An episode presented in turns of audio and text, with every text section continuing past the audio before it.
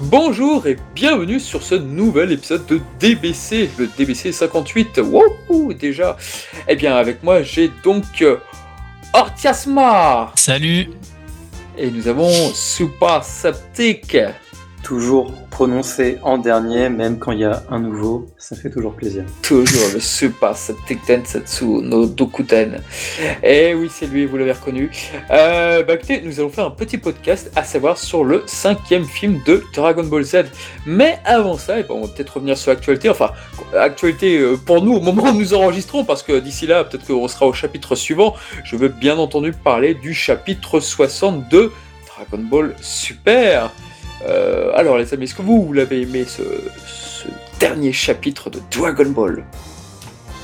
Alors moi personnellement, euh, je peux pas me prononcer vu que je l'ai pas encore lu. J'ai juste euh, vu quelques leaks. de ce que j'en ai vu, ça me hype pas de fou. On en parlait en off de notamment l'intervention de Vegeta qui a l'air assez fade, alors que c'était un moment fort que que tout le monde attendait. C'est toutes les arrivées de Goku, elles sont cultes. Là, c'était le moment d'avoir euh, quelque chose de différent. Et euh, de ce que j'en ai vu, c'était assez euh, assez banal, assez peut-être une opportunité loupée. Bah, ma foi, oui, c'est vrai que c'est assez, c'est assez étrange effectivement ce, chapitre. Moi, je trouve que dans certains coups de Goku, ça manquait un peu de punch. Et en fait, le problème que j'ai, c'est quand tu vois Goku s'énerver avec le, en mode réflexe transcendantal. Et en fait, moi, dans ma tête, instinctivement vient, haha, euh, les paroles de Kame Sennin, euh, ou alors les paroles de Goku, qui est aussi calme que le fleuve de Rosanne. Et non, c'est pas de Rosanne, du Mont Paozu, pardon. Du Mont. C'est dans Saint-Seiya, pardon. Euh, et du coup, j'ai ça, donc du coup, ça, ça me tracasse un peu. Alors, euh, je, je vais pas faire mon malin, peut-être que voilà, peut-être qu'il y a une raison à ça. Mais après tout, le Super Saiyan, au début, on voyait Goku avec un autre langage bien tr- très énervé. Et puis après, on voit que petit à petit, ça disparaît. Mais si tel est le cas, ouais, c'est peut-être un, un chouïa trop rapide là-dessus. Mais En tout cas, euh, souviens-toi que Goku de Dragon Ball Super, c'est quand même le pire élève euh, de l'école de la tortue, celui qui n'écoutait jamais Ah. rien. Ah, punaise. Ah, Alors, euh, est-ce que ça se justifie dans l'erreur Peut-être. Ah, c'est. Ouais. Je comprends, c'est- je comprends votre avis. Moi, personnellement, euh, côté, euh, côté dessin et storyboard, je suis plutôt content. Euh, je trouvais euh, le chapitre précédent euh, vachement faible à ce niveau-là, et là, je trouve que c'est quand même euh, sacrément nerveux. Euh, en tout cas, moi, ça m'a bien plu, même niveau euh, chorégraphie du combat. Ça reste assez standard, mais j'ai bien aimé. Euh, Il y a eu que petit- quelques, quelques belles chorégraphies, je suis d'accord. Ouais, oui. ouais. Puis euh, surtout euh, la petite chorégraphie synchronisée de numéro 17 et numéro 18, chose que j'attendais déjà Ah, on l'attendait. dans le tournoi du pouvoir et qu'on n'a jamais eu. Alors bon, petit, petit rattrapage ici, mais après voilà, côté narration, je vous rejoins totalement sur, sur le réflexe transcendantal qui est usé d'une façon particulière parce que il a essayé, Toyotaro a essayé à moitié d'expliquer euh, comment, euh, comment il peut euh, bah, être vaincu par Moro, mais je trouve pas l'explication très convaincante. Il y, a, un peu, y a un peu ce décalage entre, entre le Goku qui, qui se rendait tout à fait compte dans Dragon Ball qu'il faut pas mettre en priorité la puissance sur la vitesse. Et là, c'est déjà la deuxième fois qu'il qu'il fait ça dans Dragon Ball Super. Et donc euh, l'écart se creuse encore un peu plus entre le Goku du manga original et le Goku de Dragon Ball Super. Ah là là. Que ce soit d'une certaine façon dans l'anime ou dans une autre dans manga. Et euh, c'est vrai que c'est un sacré bémol. Alors après, est-ce que ce sera rattrapable par la suite Je sais pas. Concernant l'arrivée de Vegeta, moi, j'ai pas été trop spécialement déçu. Alors effectivement, son arrivée, elle est plutôt classique. Euh, voilà, j'ai bien aimé euh, le fait que, non, enfin, que Toyotaro crée une situation d'urgence euh, en mode euh, oui, mais il faut absolument que Vegeta arrive sur le lieu du combat. Euh, sauf que les, les n'ont pas le droit d'utiliser le déplacement instantané en dehors de leur planète. Et j'ai trouvé ça intéressant. Et je sais que ça a fait un peu.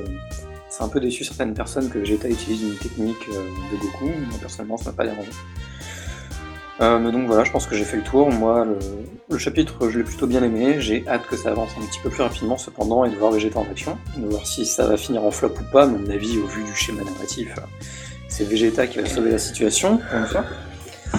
Ah, tu penses qu'il va sauver la situation, Vegeta Moi, ah, moi, je pense qu'il peut, il peut, il peut faire son petit effet. Euh, après tout, ça fait depuis euh, Battle of Gods euh, que Toriyama nous tease un, Vegeta en, star de la prochaine histoire, on nous dit pourquoi pas.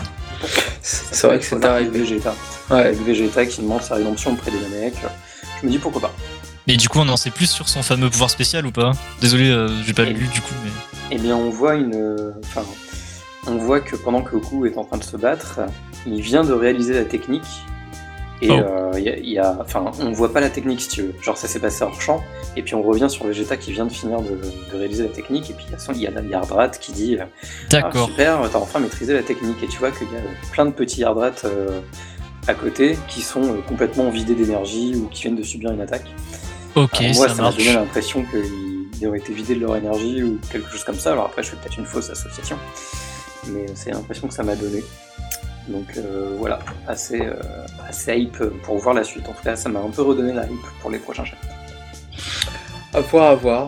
Ouais. voilà, il y a eu quelques belles chorégraphies comme tu as dit.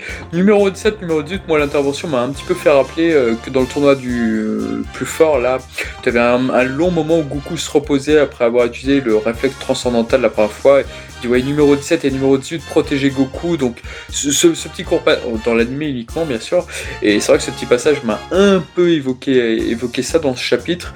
Euh, pour ma part, c'est vrai que j'ai coutume de penser qu'à chaque fois que Vegeta fait je suis super Vegeta ou montre avec son pouce pour, dire que c'est le numéro 1 euh, qui va se faire dérouiller. Donc euh, effectivement ça semble être une habitude.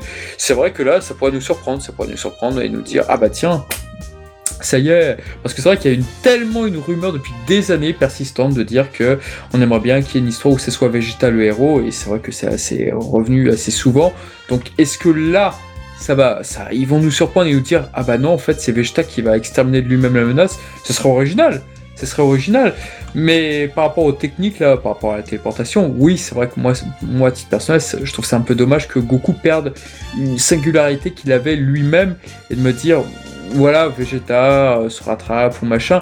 Et c'est vrai que ce qui m'énerve un petit peu, c'est qu'aujourd'hui, euh, Vegeta et Goku sont tellement au coude à coude.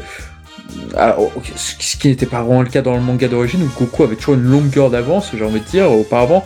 Et, mais moi, je pense que, ma théorie, c'est que je pense que c'est une demande des fans, que ce soit au Japon, à l'international, que ce soit en Europe ou partout. Les gens adorent Vegeta, les gens veulent voir Vegeta presque ex à Goku, et euh, à mon avis, c'est ce qui se passe avec Toyotaro. Euh, il répond à cette énorme demande qu'est le personnage de Vegeta, et c'est malheureusement ce qui est en train de se passer. Moi, je suis, ouais, ça, ça, ça ouais, je suis pas très content, mais après, si c'est la demande, si c'est le public de ce qu'il veut voir, bah voilà, qu'est-ce qu'on peut dire là-dessus? Moi, je pense que c'est une bêtise de toujours écouter en fait le, les demandes des fans. Après, si, ça se trouve, c'est autre chose. Peut-être que c'est juste Toyotaro qui veut faire ça pour lui et qu'il en avait eu envie ou que c'était une idée de Toriyama, je ne sais pas. Mais voilà, en tout cas, je suis perplexe pour l'instant. À voir comment ça va se traduire pour les prochains chapitres, évidemment. Après, il précise bien qu'il ne compte pas réutiliser euh, le déplacement instantané. Ouais, à voir. Il, précise bien euh, que qu'il voudra, enfin, qui ne voudra plus jamais, plus jamais l'utiliser. Oui, sur la traduction de Freza, il dit euh, pitié, je m'en fous si je réussis jamais à ressortir cette technique, mais juste pour cette fois, j'en ai besoin. Euh. Oui, mais même quand, même, quand, même quand, il arrive sur Terre, hein, il y a Goku euh, étonné qui, qui, qui, lui dit oh t'as utilisé le déplacement instantané et qui dit oui mais je compte pas, enfin il dit quelque chose du genre oui mais je compte pas la réutiliser à l'avenir. Ok, bah, j'ai hâte de lire le chapitre à la fin du podcast. Yes. Euh, il est en anglais chez Manga Plus. Évidemment. Est-ce que Vegeta pourra vaincre la malédiction du geste maudit euh, Vous le saurez dans ah, le ça. chapitre. Hmm. Eh bien, très bien pour le chapitre Dragon Ball Super, le chapitre 60. Alors, quand vous allez écouter ce podcast, vous allez dire Oh, il est vieux ce chapitre. Bah oui, mais en même temps, nous, il vient de sortir. Voilà. Euh, voilà, bah, on va passer sur le film 5. Alors, le film 5 qui s'appelle en français La revanche de couleur et en japonais, comment se nomme-t-il, s'il vous plaît? L'incroyable plus fort contre le plus fort. Voilà, c'est. J'ai bien révisé. Sam, peut-être?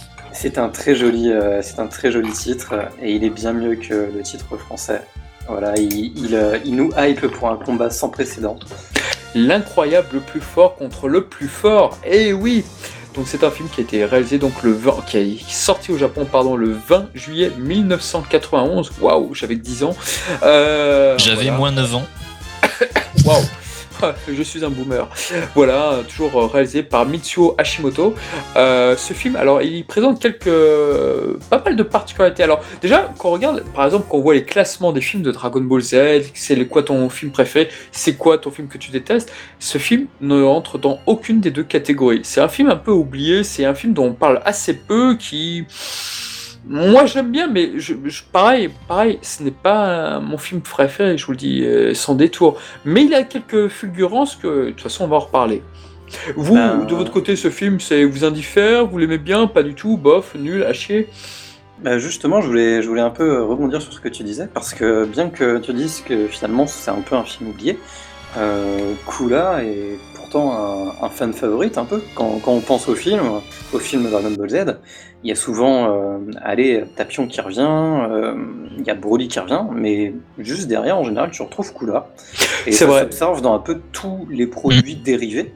La forme revient souvent, l'élégance ou la, la forme, la, le visuel de couleur est très populaire.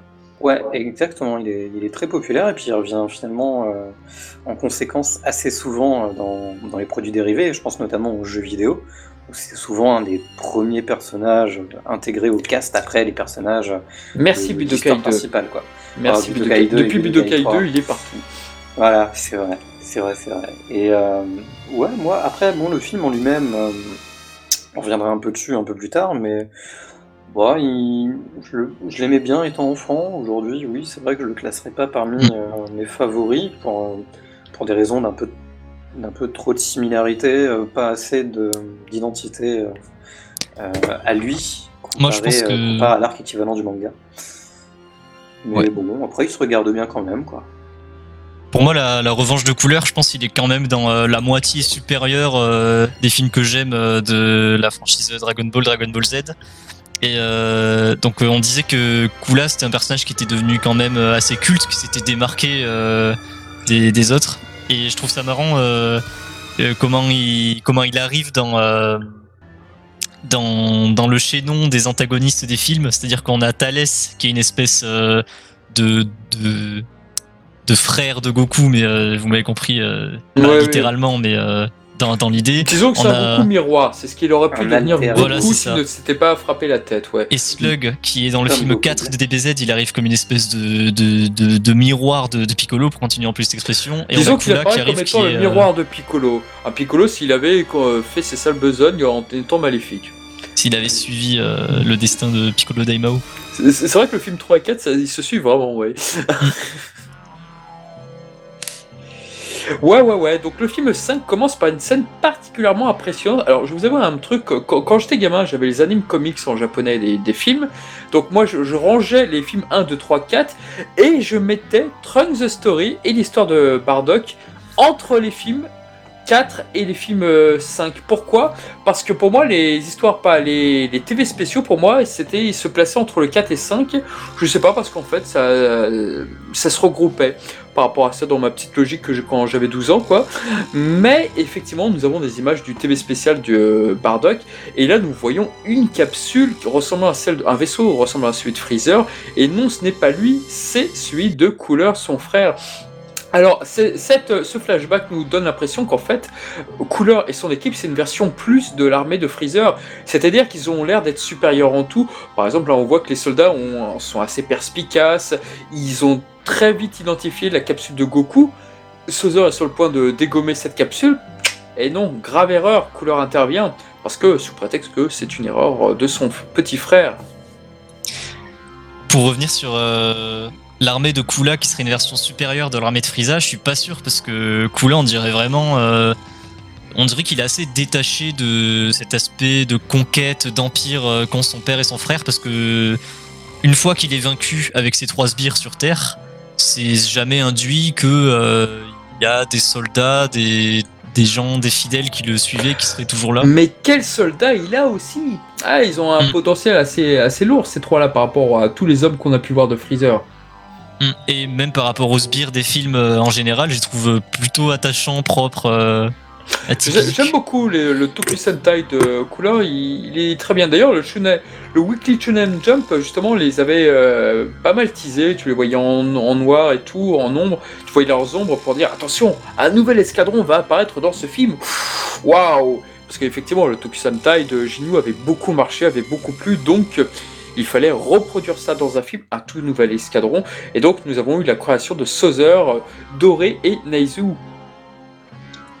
Tu dis qu'ils sont très inspirés du Ginyu Tokusentai, mais je trouve que ça reprend, euh, ça reprend ce qu'était le Ginyu Tokusentai, mais mais ça n'a pas gardé l'esprit, quoi. C'est-à-dire qu'ils ont repris que la surface, euh, tu retrouves pas du tout. Euh, Alors, ils ont les poses, effectivement. Tu as, tu as doré sa force physique, pourrait peut-être rappeler de loin Rikum.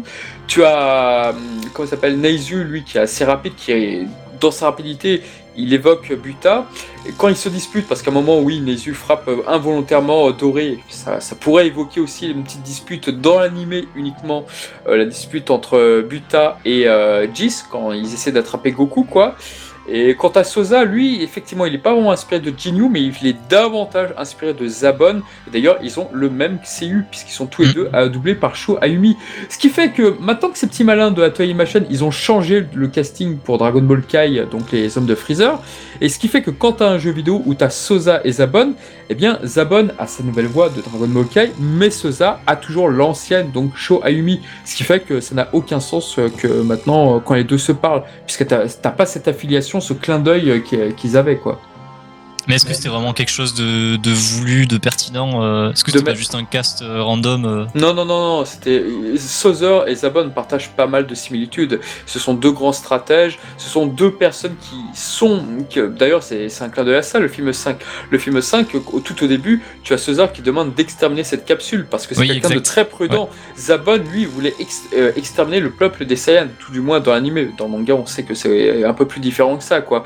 Du coup, oui, il y, y, a pas mal de similitudes dessus Et le fait qu'il soit élégant, le fait que ce soit le bras droit, ouais, pour moi, le sous-entendu est clair. Si ce n'est qu'à la toute fin du film où il réapparaît, là, par contre, c'est un clin d'œil à Vegeta sur Terre une fois qu'il s'est pris le Genki Dama. Mmh, mmh. Donc voilà pour cette petite escadron. Et ce qui est assez étonnant, c'est que quand on regarde les chiffres, euh, le tout, euh, les potentiels de combat, c'est que c'est Doré qui a le, plus grand, le plus fort, puisque Doré est à 185 000, Neizu est à 163 000, et Sozer, ou Sosa, donc ça peut se dire sous plusieurs façons, est à 170 000. Donc là, par contre, euh, leurs noms viennent de, de, de, desserts japonais, si je dis pas de bêtises, pour Doré, Neizu et Sosa. Voilà. Moi, ce que j'aime bien avec ce film, c'est, euh, je crois que c'est le premier qui se sert de de la de la trame principale pour se recontextualiser soi-même, puisque on a euh, le combat contre Frieza qui est évoqué, qui est euh, qui, est directement dans, dans l'intrigue du film, et il y a aussi ce lien avec le TV special, et il me semble que c'est le premier des films DBZ qui qui se sert vraiment du lore de Dragon Ball pour pour se placer lui-même quoi. Ouais, tout à fait. Tout à fait. Alors, il faut rappeler un truc très important. Quand le film 5 est sorti euh, au Japon, le combat entre Freezer et Goku sur Namek n'était pas encore terminé. Il était toujours en cours de diffusion. Ce qui fait que Trunk n'était pas encore, Trunks n'était pas encore apparu. Et ce qui explique pourquoi dans le film, on peut se dire, mais attends, pourquoi il va pas essayer de chercher Trunks plutôt? On sait que ça ne servira à rien, mais bon, voilà, bref, pourquoi on ne se pose pas la question? Tout simplement parce qu'à l'époque, Cold n'existait pas, Trunks n'existait pas, et c'est pour ça que donc il ne rêve que de euh, se venger que de Freezer et que Cold n'est pas cité en fin de compte. On peut euh, parler du fait aussi. Euh, tu parlais tout à l'heure, euh, sous que le film, il t'avait pas marqué parce que il avait une intrigue et des éléments qui te paraissaient pas originaux, qui te rappelaient, qui te rappelaient beaucoup d'autres je, crois. Alors, c'est pas tant, pas tant sur le film, c'est plutôt sur le, parallèle avec l'arc en fait. Et, euh, alors, d'un côté, effectivement, c'est assez intelligent. Euh, euh, le fait que pour une fois le film essaye de se recontextualiser par rapport à la trame du manga. D'ailleurs, je crois que c'est un peu la première fois qu'au lieu d'aller en parallèle, il essaye un peu de, compléter. puisque voilà, ça, ça étend un peu la race de Freezer, même si ça reprend finalement les, les grandes lignes. Et ça, c'est un problème un peu que j'ai avec euh, certains films. C'est que des fois, ils se veulent un peu comme une continuité, mais, euh, mais le parallèle avec le manga est beaucoup trop évident en fait. C'est bien qu'il n'a pas son identité propre. C'est le cas par exemple aussi du film de Bojack, le film 9, si je ne dis pas de bêtises, euh, qui se veut comme un Cell Game bis. Ouais, voilà, comme quelques mois, quelques, ou quelques années, deux ans je crois, après les événements de Cell avec Trunks qui est revenu une dernière, une dernière fois dans, notre monde pour annoncer sa, son triomphe sur les androïdes de son époque. Je pense pas que ce soit deux ans pour euh, Bojack, ça C'est- doit être. euh, C'est davantage quelques mois. C'était quelques. Ouais. mois par Bulma, Parce qu'il oui. y a Goten Ouais. euh, dans l'ending euh, qui naît Oui. et comme il a Mm. 7 ans, a priori. euh, Oui, voilà. Et donc, euh, ouais, enfin, et donc ouais, ça, ça se veut comme une suite, mais finalement, les personnages n'ont pas progressé, n'ont pas évolué.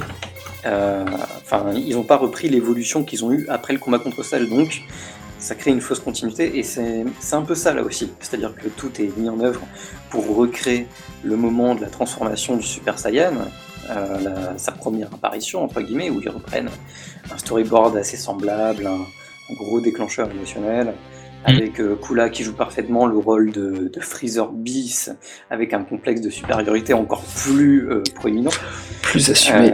Avec un Ginyu Tokusentai euh, qui n'a pas, d'après moi, la splendeur euh, de, bah, de, de l'original, puisque tout le décalage comique euh, créé par ce dernier dans le manga est complètement absent dans le film, pour quelque chose de beaucoup plus sérieux, et je trouve d'ailleurs que ça donne un peu le ton à ce film que je percevais déjà à l'époque où je le regardais quand j'étais enfant, euh, comme très sérieux, euh, très sombre. Ah, ça, c'est vrai que les films Dragon Ball sont assez sérieux, notamment celui-ci. Il n'y a pas l'humour de Toriyama, si Il c'est n'y a ça que tu pas veux dire. d'humour, il est dénué de tout espoir. Euh, Tu te dis à tout moment que Gohan va, va mourir. D'ailleurs, j'ai l'impression, alors je peux me tromper, c'est peut-être mon interprétation, euh, j'ai l'impression qu'ils essayent de recréer cet aspect survival hein, de l'arc de l'arc Namek. Euh, alors pour le coup, c'est pas trop mal géré, mais il n'y a pas cette légèreté qu'il y avait dans le manga de Toriyama. Euh, surtout que, voilà, si vous écoutez un peu le Dragon Ball Cast qu'on a fait sur l'arc Namek, c'est quelque chose qui revient assez finalement. Et là, c'est vraiment très dans, dans, dans le désespoir, c'est lourd, c'est sombre, c'est déprimant presque. Bah, c'est vrai que c'est ce que beaucoup veulent voir. C'est vrai que beaucoup ont grandi avec cet aspect lourd, cet aspect déprimant de Ouais, Dragon Made Ball. Et Alors après, voilà, et c'est pour c'est- ça que beaucoup ont mes tant de mal avec DBS, peut-être Voilà. sur certains aspects. Ouais, oui, c'est vrai, c'est vrai. Alors après, voilà, c'est mes attentes du truc. Euh, je, suis, je, suis- je suis plus friand de l'ambiance du manga, qui arrive à rendre tout ça très fluide. Euh, mais bon, voilà, moi du coup, ce film, il me paraît un peu plus lourd. Alors, Moi, j'aime ça beaucoup, euh. Le côté sombre avec euh, on ressent vraiment une espèce de, de chasse à l'homme euh, pour euh, pour trouver Goku qui, qui doit se terrer pendant tout le film Ouais. dans sa grotte. Et ouais comme tu disais le fait qu'il soit planqué à la Namek ça rajoute beaucoup de tension. Et ce que j'aime bien et qu'on ressentait pas forcément sur Namek outre le fait qu'ils pouvaient pas se permettre de voler sous peine de dévoiler leur ki. Ici on voit un moment euh, pour Krillin par exemple soulever des, des rochers, ça devient euh, une épreuve. Je sais pas si vous vous souvenez ce moment où il. Ouais, ouais, euh, je me rappelle bien. et il y a aussi les chutes de pierre qui deviennent une source de, une source de danger. Ouais, donc il fait un petit Kikoa et Neizul, ouais. C'est ça. Ouais, je le retrouve. Donc lui avec toujours avec cette danse de l'air qui a à proscrire pour leur survie. euh, c'est Mm. vraiment une partie que j'aime beaucoup, que je trouve que pour ça le film il se démarque pas mal.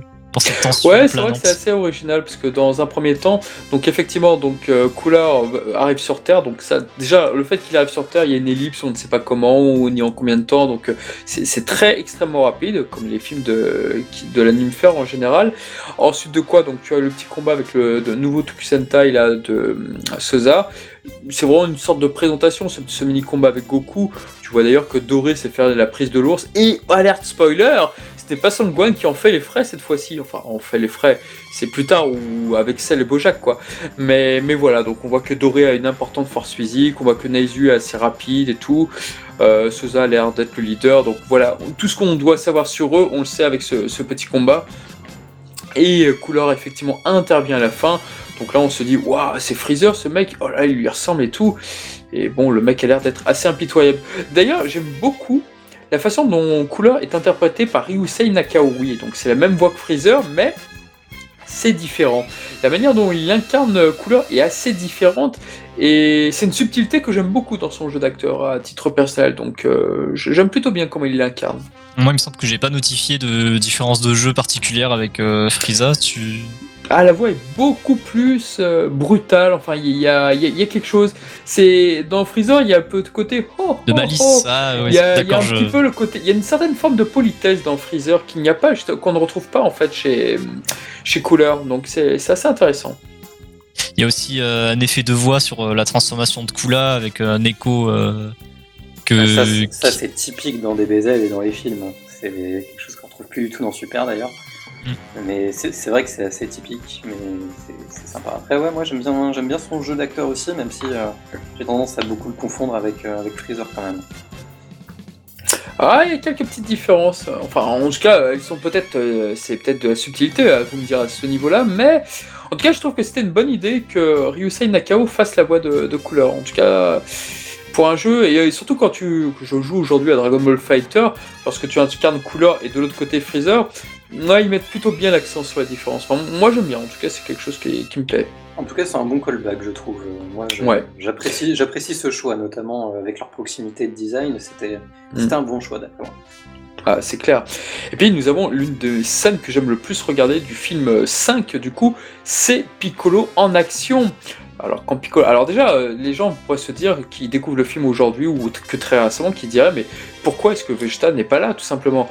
Eh bien, Vegeta n'est pas là parce qu'au moment où le film a été produit, eh ben, il était encore mort sur Namek, tout simplement. Et c'est pour ça que dans la tête de la Toy Machine, il était peut-être plus supposé revenir, et c'est pour ça que Piccolo a un grand rôle, et c'est pour ça aussi que euh, Vegeta est absent de l'intrigue, alors qu'aujourd'hui on se dira, ah bah Seza contre Vegeta, ça aurait été une belle tête d'affiche, c'est dommage. Ah voilà, vous avez la réponse. Oui, c'est vrai, surtout qu'en soi, dans les films de Thales et Slug, on a bien euh, Yamcha, Tenshinhan et tout, alors qu'ils étaient euh, morts chez Kaio au moment du développement. Hmm. Mais Vegeta, il avait encore cette place euh, d'antagoniste. On pourrait penser que son développement était fini dans Namek. Donc, hmm. au final, je comprends pourquoi il n'est pas dans le cast, malgré sa popularité à ce moment-là.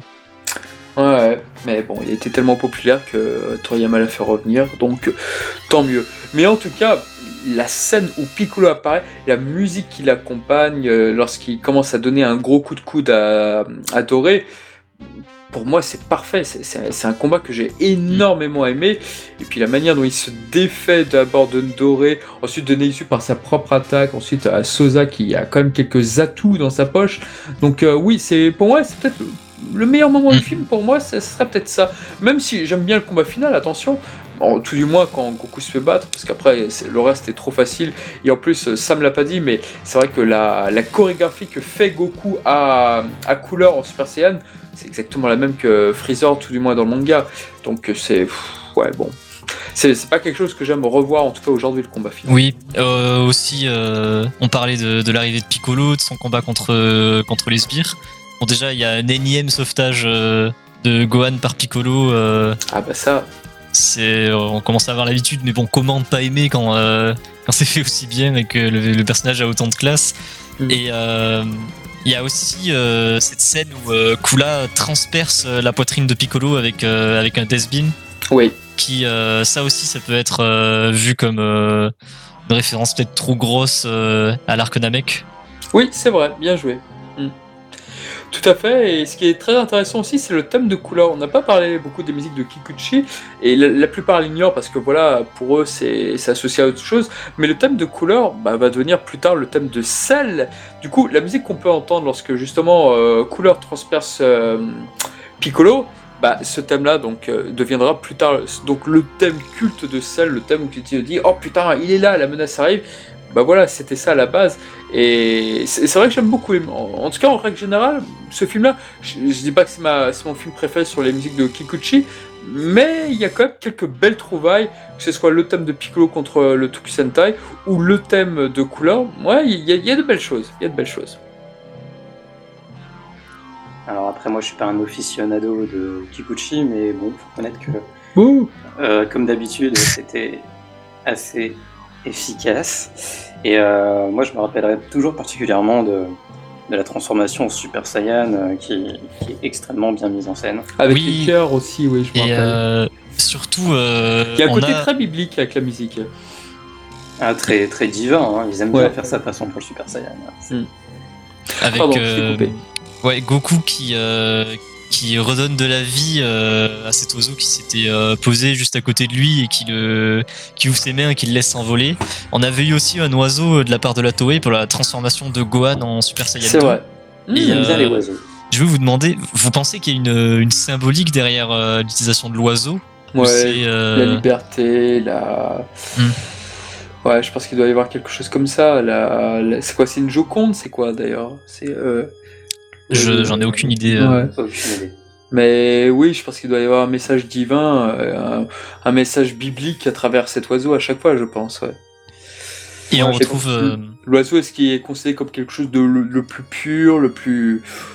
Oui, je pense que c'est quelque chose qu'on a envie de défendre, ce sont des valeurs qu'on a envie de défendre. Et je pense qu'à travers ça, c'est vrai que c'est. Le... Enfin, pour moi, je vois le message ainsi. Et euh, du coup, à travers euh, Goku qui euh, ressuscite entre gros guillemets cet oiseau, euh, il est, il est vachement mis en avant dans ce film comme, euh, comme un vrai héros. C'est le Goku héroïque euh, made in Toei. Hmm.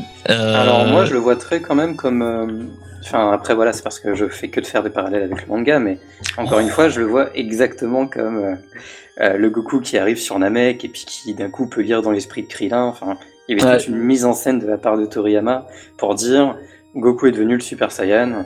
Oui, il est au-dessus de tout le monde et il a une espèce d'aura divine. euh, En fait, euh, je voulais amener ce sujet parce que euh, on entend souvent des, des reproches sur le Goku de, de la Toei, notamment des films.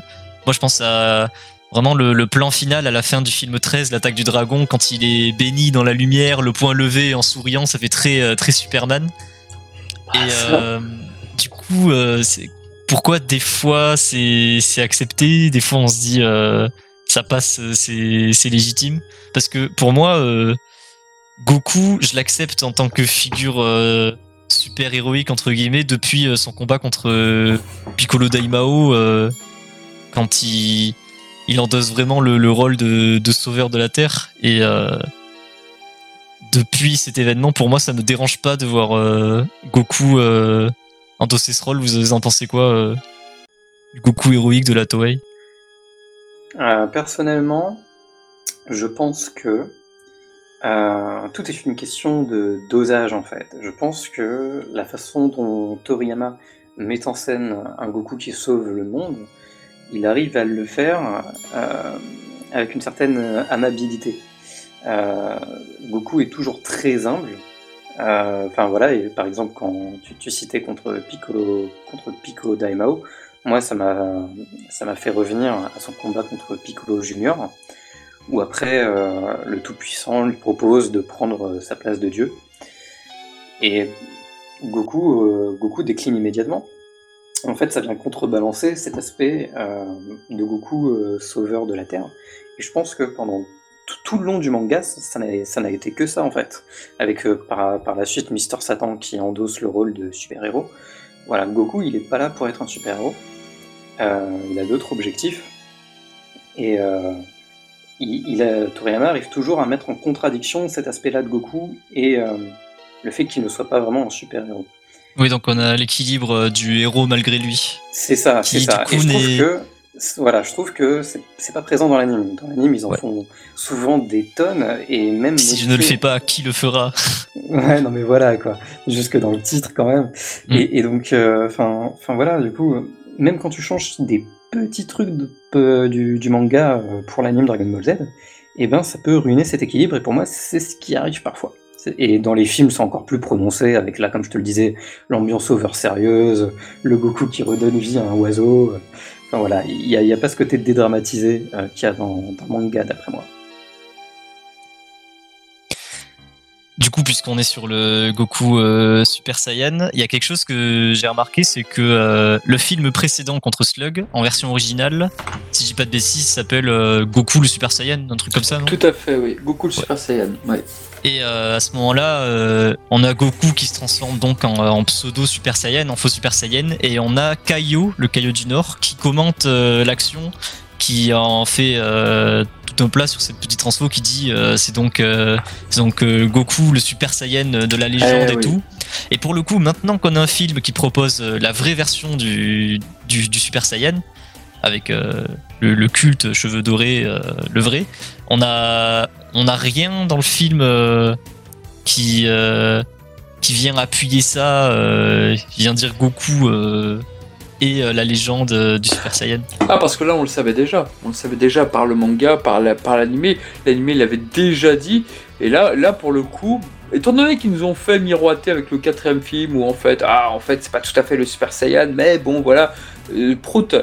Là, là, effectivement, ils sont pas pris la tête. Et puis, c'est vrai qu'il y a plus forte raison. Caillou est absent de ce, dans ce film-là, contrairement à Kame qui est. Non, Kame aussi n'est pas là. Euh, si, il est là au, tout au début. Quand Kame ouais, il est là, Kame House. Ouais, tout au début. Mais voilà, c'est vrai qu'il n'y avait pas Caillou, donc euh, ils ont pas refait la scène, ils ont pas refait le truc. Bon, ils ont préféré le remettre à plus tard. C'est vrai que Caillou n'apparaît pas, il réapparaît dans le film 8, euh, mais c'est vrai que ouais, on va pendant plusieurs films, il va un petit peu disparaître aussi. Donc, euh. mais en tous les cas, ce qu'on peut dire donc, c'est que le combat entre Couleur et Goku donc euh, effectivement, il est assez impressionnant. Moi, c'est un peu comme Vegeta, euh, généralement avec Goku, c'est que, quand Goku se prend de belles raclées, bah, j'ai tendance à bien les retenir. Et celle qui inflige couleur à Goku, bah, elle est plutôt intéressante. Moi, j'aime bien. Il y, a de belles, ah belles chorégraphies. Le Kaioken, la manière dont il se déjoue de ça, couleur, je trouve ça super classe. La manière aussi dont il de il empoigne Goku sous l'eau et puis en fait euh, tu vois que l'eau euh, l'eau dégage du terrain. Enfin c'est c'est vraiment assez intéressant. Donc euh, non il y, a vraiment de belles chorégraphies là-dessus. En plus il y a une très belle musique qui sera reprise plus tard par dans le combat numéro 19 versus Goku et qui est, qui est très bonne. Donc non non c'est c'est vraiment un combat que j'aime bien. La première partie je parle bien sûr. Ouais, ah oui, la première partie en incluant couleur, forme d'augmentation contre Goku oui, oui, parce que c'est vrai qu'après, quand. Oui, moi j'aime bien quand il ne se transforme pas. Après, quand il se transforme, c'est vrai que la transformation de couleur, elle a fait pas mal de. fait fantasmer pas mal de personnes en se disant oh, en fait, Freezer, il ressemblerait à quoi s'il se transformait euh, comme ça? Parce que le film indique bien que couleur a déjà la transformation ultime de Freezer à ce moment-là. C'est-à-dire qu'il est, il est déjà une forme de plus, ouais. Ouais, il a juste une forme de plus, lui, qui ressemble à une sorte de piranha, enfin, je sais pas, une sorte de poids. Il m'a toujours fait penser à un monstre aquatique, je sais pas pourquoi. Je crois que c'est inspiré de Predator, si je dis pas de bêtises. Euh, oui, exactement, euh, oui, c'est exactement, il est inspiré des Predators, oui, euh, beaucoup avaient fait le parallèle, et très justement. Mais c'est vrai que moi, à titre personnel, je n'aime pas énormément non plus la, la forme finale de couleur. Et à mon avis, le fait que Metal Couleur et que les OAV du Dr. Ichi ne reprennent pas la transformation de couleur, pour moi c'est une source d'aveu. Moi je trouve que couleur en normal, en tout cas tel qu'il apparaît dans le film, est beaucoup plus réussi esthétiquement parlant que la transformation. Après, voilà. Ah moi, je t'avoue, j'aurais plus pensé que la forme d'augmentation de Kula inédit à ce, film 5, ça aurait été plus pour, euh, pour le, préserver dans l'imagerie visuelle de ce film. Que cette transfo soit vraiment associée à, ce combat, à ce moment. Là où euh, Kula forme, euh, forme finale de, forme de base est réutilisée comme ah moi, moi je sais pas, moi je, je la trouve pas très réussie. Et j'ai vraiment, j'ai toujours eu ce sentiment que c'était une sorte de sentiment d'aveu parce que la forme normale est tellement plus classe, tellement plus belle. Et j'ai envie de dire que pendant très longtemps on a eu cette forme-là de couleur dans les jouets. Et je sais pas, c'est mon interprétation. Après peut-être que tu as raison, peut-être qu'ils ont voulu rendre ça extraordinaire, mais d'un autre côté je me dis bon bah voilà, celle il est beaucoup plus populaire en perfect cell que en cell euh, imparfait. Et vice versa avec Freezer où a priori il réapparaît toujours dans sa meilleure forme. Alors que couleur, alors que couleur non, c'est, ils ont jamais fait ça avec le Dr. Ichi. Il y avec euh, le Dr. Ichi, il apparaît dans quoi déjà? Euh, Putain, j'ai oublié Le plan d'éradication des Saiyans. Oui, le Dr. Ichi et ça c'était. Ah putain, j'ai oublié dans quoi d'autre il apparaissait. Euh, dans Metal Couleur, je suis con. Bah voilà, le film suivant quoi. Ah oui. Le fait qu'ils reprennent pas cette forme, enfin je sais pas. Peut-être ah, que si. Euh, peut-être que si c'était pas pour les animateurs. Peut-être que les animateurs, ça les faisait chier d'animer ça pour Couleur, parce que peut-être qu'il était tout simplement relou à animer. À mon avis, à mon avis, Metal Couleur est bien plus relou à animer que Cool à transformer. Ouais, c'est vrai. Mais peut-être qu'il y aurait eu plus de détails s'il l'avait fait ainsi. C'est vrai, c'est vrai. En tout cas, moi, je suis, je suis assez d'accord avec toi. Hein. Je préfère largement le design de Kula en forme finale entre guillemets qu'en forme transformée. Euh, qui design qui, on le rappelle, sont tous deux réalisés par Toriyama, encore une fois. Donc euh, c'est assez étonnant qu'ils reprennent pas la forme transformée pour le film suivant. Mais c'est vrai que moi aussi je préfère amplement la forme finale, euh, qui fait plus écho à Freezer, tout en donnant pour moi l'impression... Ah mais complètement une, une, forme plus stylée que la forme finale de Freezer. Enfin, parce que la forme finale de Freezer finalement elle était très simple et ce euh, par le fait que Toriyama ne voulait pas s'encombrer de détails pour la suite du manga, Il a donc opté pour une forme assez simple, toute blanche, etc. Et je la trouve un peu plus variée, et on voit un peu plus un sentiment de puissance, celle de Kula. Euh, mais ouais, elle est, assez atypique pour du Dragon Ball, je trouve. Euh, la, transformation de Kula, je, sais pas, j'ai l'impression qu'il y a un petit décalage avec euh, ce que propose habituellement Toriyama dans Dragon Ball. Kula transformé qui apparaît aussi dans Super Dragon Ball Heroes. Dans, dans Super Dragon Ball Heroes, et même, dans sa forme. Et même en Golden, oh, golden Kula transformé. Et même en Golden ce que j'ai oublié de dire tout à l'heure, c'est qu'effectivement la forme de couleur ou les, les sbires de couleur, tous sont des créations de Toriyama. D'ailleurs, on peut aussi euh, noter le fait que Toriyama a designé euh, Super Saiyan euh, pour, pour le film. Alors je me demande à quelle époque il l'a designé. Alors peut-être que la pré-prod s'était déroulée avant la première apparition du Super Saiyan dans le manga. Je pense aussi, oui. Puisque on y voit un Super Saiyan avec les yeux rouges et non pas les yeux verts comme il apparaît dans, le premier, dans son premier chapitre. Donc euh, voilà, c'est un petit, c'est assez intéressant et d'ailleurs on retrouve assez souvent dans des fanarts, notamment japonais, euh, un Goku euh, Super Saiyan aux yeux rouges en référence à ce cara design pour le film de la part de Toriyama. Ouais, je suis persuadé que effectivement le code couleur n'était pas encore validé pour le fameux épisode où Goku se transforme devant Freezer et je pense que ce film était fait en, en même dans la foulée entre temps, donc c'est pour ça qu'il y a eu cette différence là. Je pense aussi, en effet, je pense aussi. C'est intéressant de voir un peu cette pré-prod, pareil avec le faux Super Saiyan, entre guillemets, qui à mon avis était une ébauche de Toei euh, pour ce film qui n'a peut-être pas été validé par Toriyama. Mais euh, ouais, en tout cas, euh, côté design, choix, choix étonnant de ne pas reprendre la transformation, mais, mais soit, soit, moi, ce n'est que pour mon plus grand bonheur de retrouver un Metal Kula uniquement en forme finale et non en forme transformée. Mais voilà, tout cas, c'était mon petit avis sur les designs. Ah bah, je suis totalement d'accord. C'est vrai que Couleur est, très populaire dans sa forme normale et pour moi, c'est une des plus belles créations des films. Pour moi, si on devait faire un classement des ennemis sur le plan visuel, uniquement sur le plan visuel des ennemis des films de Dragon Ball Z, euh, Couleur serait, je pense, tout en haut. C'est vraiment un personnage que, j'aime beaucoup voir tout comme Janomba, tout comme euh, peut-être même Bojack, j'ai envie de dire, à moindre mesure. Mais c'est vrai que Couleur a une élégance, a quelque chose que, ouais, je, je trouve très classe. Après, moi, je suis pas objectif. Hein. C'est très le callback à Freezer, alors euh, je, signe, quoi. Je signe.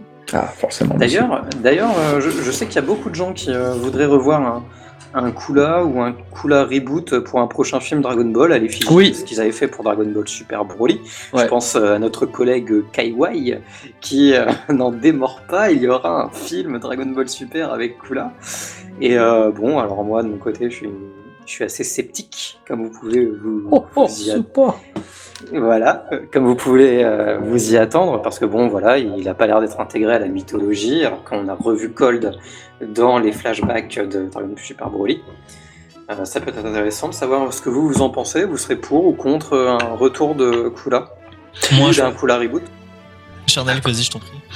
Je pense pas que le personnage soit aussi populaire que ça par rapport à Broly en réalité. Je, je, pense pas. En fait, Broly, le problème, c'est que comme il était tellement populaire et comme il voulait tellement l'inclure dans le manga que par rapport aux fans américains, par rapport euh, aux fans européens aussi.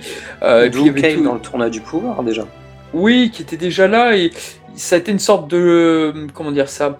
C'était une sorte de test en fin, en fin de compte calé là-dessus parce que bon bah voilà on, ah. rappelle un peu le contexte on rappelle un peu le contexte Nakamura le réalisateur pour l'arc Tournoi du pouvoir a révélé dans une interview que Kale n'était pas une, idée de Toriyama, elle n'était pas dans le script de Toriyama, elle a été proposée directement par l'anime, euh, enfin par le staff de l'anime, notamment parce que Broly était très populaire. Et suite à ça, Toriyama, euh, d'après sa règle d'introduire les personnages par deux, euh, a créé Caulifla pour l'accompagner.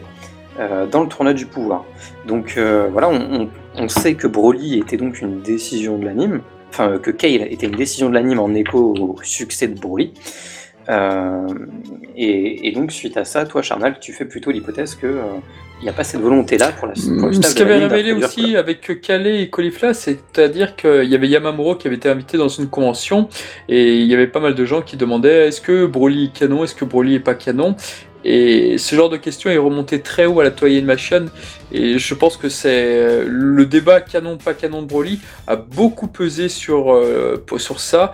Et je pense que cette, cette question était obsédait tellement les gens et Broly était tellement populaire. Honnêtement, qu'aujourd'hui, quand tu dis le film Dragon Ball, le premier personnage qui te revient en tête, c'est Broly. Couleur, je sais pas, je ne pense malheureusement pas. Déjà, il y a un gros problème avec, euh, avec Couleur, contrairement à Broly, et comme tu le disais, Sam, sur euh, Twitter, c'est que Cold et Freezer, bah, à la base, ce sont des mutants ce sont des mutants et ils sont supposés être deux. C'est pas supposé être une race en réalité. C'est vrai que la race de Freezer, c'est une idée qui date de Dragon Ball Hero, c'est une idée qui date des jeux vidéo, je pense. Mais c'est pas supposé être une race, ce sont supposés être des mutants. Donc déjà, alors pour l'expliquer maintenant aujourd'hui, bah, ça serait assez compliqué, moi je trouve. Alors après, moi je veux un peu euh, rajouter quelque chose par rapport à ce que tu dis. C'est que effectivement, rappelle, pour remettre un peu en contexte, Toriyama révèle dans une interview que euh, Freezer et Cold sont des mutants, qui sont donc les seuls représentants de leur espèce, et que Cold, en fait, se reproduit un peu à l'image des Namek. Euh, enfin, Freezer est son enfant direct, il l'a créé lui-même, il l'a créé tout seul. Euh, mais donc, ce que je tiens à préciser, c'est que il y a un élément qui entre en compte que j'appelle la malédiction des interviews de Toriyama. C'est-à-dire que Toriyama fournit énormément d'informations en interview, des, des informations parfois hyper intéressantes. Elles ne seront jamais réutilisées.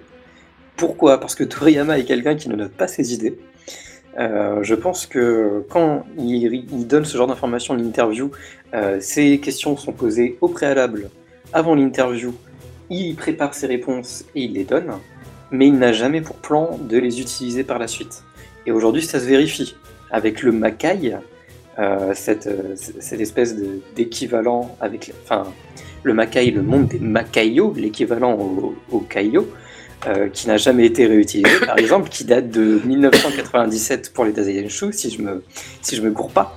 Les Makaioshin, ça a été, développé ça très tardivement, ça par contre. Ça a été oui, ça a été développé, comme je te dis, en 97, mais ça aurait pu tout à fait être réutilisé à la place des, dieux de la destruction. Enfin voilà, il y, a pas mal d'éléments comme ça. Là aujourd'hui, on pourrait citer Yamoshi qui, qui, n'est jamais revenu. on y a tous cru. On y a tous cru, mais il y a beaucoup d'informations. encore une fois, euh, dédicace à Kaiwai, à qui Kaiwai, euh, beaucoup. Euh... Évidemment. dédicace à toutes les théories qu'il y a eu sur lui, sur le prochain film avec Yamauchi. Ah, Vous allez voir, Yamauchi, c'est lui le méchant du film. D'ailleurs, on y était croyait. tellement évident. Le lien était tellement Mais on y croyait tellement qu'on voit une chevelure et tout. Ah, c'est lui le fameux scène dont nous a parlé Toriyama. Ah bah, bah c'est Broly. Mais, mais donc voilà, moi, moi pour moi c'est un peu c'est un peu c'est un peu c'est un peu une malédiction et pour moi rien ne dit qu'ils vont réutiliser cette information dans, dans Dragon Ball Super puisqu'elle n'a jamais été réévoquée finalement cette information. Ils pourraient tout à fait passer outre et donner une autre explication euh, à la représentation. Oh, il pourra totalement passer outre pour la simple et bonne raison qu'elle n'est pas très populaire cette information. Rappelez-vous aussi que dans les Daisenshu, ils avaient également dit que dans le monde de Trunk, après qu'il ait exterminé Freezer et numéro 17, numéro 18, la paix était revenue sur Terre. Quant à Babidi, il n'avait aucun intérêt à aller sur Terre puisque les grandes forces n'étaient plus là. Et donc il disait que, à travers la timeline, justement, que Babidi avait quitté la Terre. Or, vous voyez qu'avec Dragon Ball Super, Babidi a affronté Trunk au final. Donc euh, voilà, ils ont contredit cette information du Daisenshu. Donc voilà, maintenant aujourd'hui, ce qui peut être contredit dans le Daisenshu, il ne s'en gêne absolument plus. Voilà, tout à fait. Tu vois, moi j'avais même oublié cette information. Ah, moi, moi euh, je suis resté très longtemps coincé avec cette information pour me dire non, jamais ils pourront mettre Trunks versus moi, jamais C'était pas possible. Et puis après, j'ai vu ça, je fais Oh les salauds, le Tessenchu 7, le Digiten, bordel Et voilà, comme un gros puriste. Et d'où le fait que je vous dise d'arrêter de vous baser sur le Daisenshu, parce que ça ne vaut rien. Ce ça ne Alors, disons que le Daisenshu, ils ont été, ils ont été effectivement écrits par, la Bird, par le Bird Studio, par un petit peu validés par Toriyama, tout du moins, on l'espère, quoi. Mais c'est vrai qu'aujourd'hui, il y a tellement de choses qui ont été contredites avec Dragon Ball Super, avec machin, avec si, que oui, euh, au final, voilà, de plus en plus d'informations sont malheureusement contredites. Donc bon, il y en a quelques-unes, je pense qu'elles sont encore vraies, qui sont véritables. Mais bon, c'est vrai que, comme tu le dis si bien, bah oui, des informations sont contredites, oui. Bref.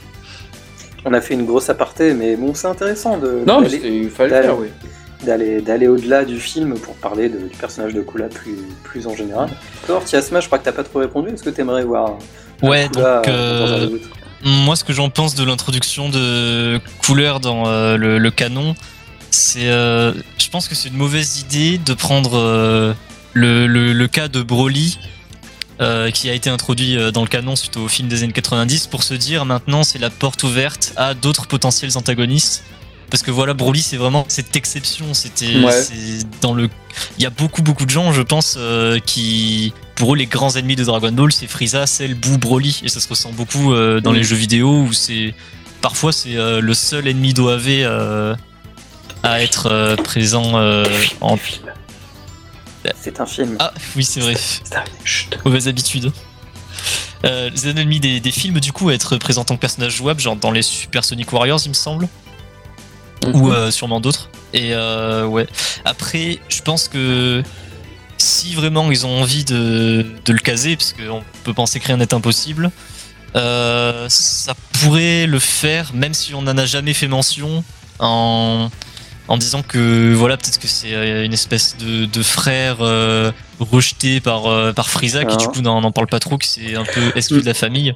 Mais au final, est-ce que justement Frost, ça remplacerait pas couleur Et ben actuellement? justement, j'a- j'allais le mentionner parce que Ah, mince. ça vient de faire des clics dans ma tête. Ouais, que. Ah oui, euh, oui, oui, oui. Finalement, est-ce que euh, Freezer est pas tellement populaire qu'ils veulent mettre un simili Freezer à ce point-là en se calquant sur le sur le succès relatif de, de, de Kula Et est-ce que bah, Frost vient, vient pas un peu de cette idée? Et en voyant que Frost est un peu un échec euh, à, à l'image de Kale, est-ce qu'ils essaieraient pas de pousser le concept Ah, on pourrait voir le même schéma euh, Kyle, Broly, Frost couleur. Vous pensez, et, vous pensez et que surtout, Frost est un échec pour vous? Un échec. Enfin, en fait, je dis, je dis échec, c'est c'est très extrapolé de ma part.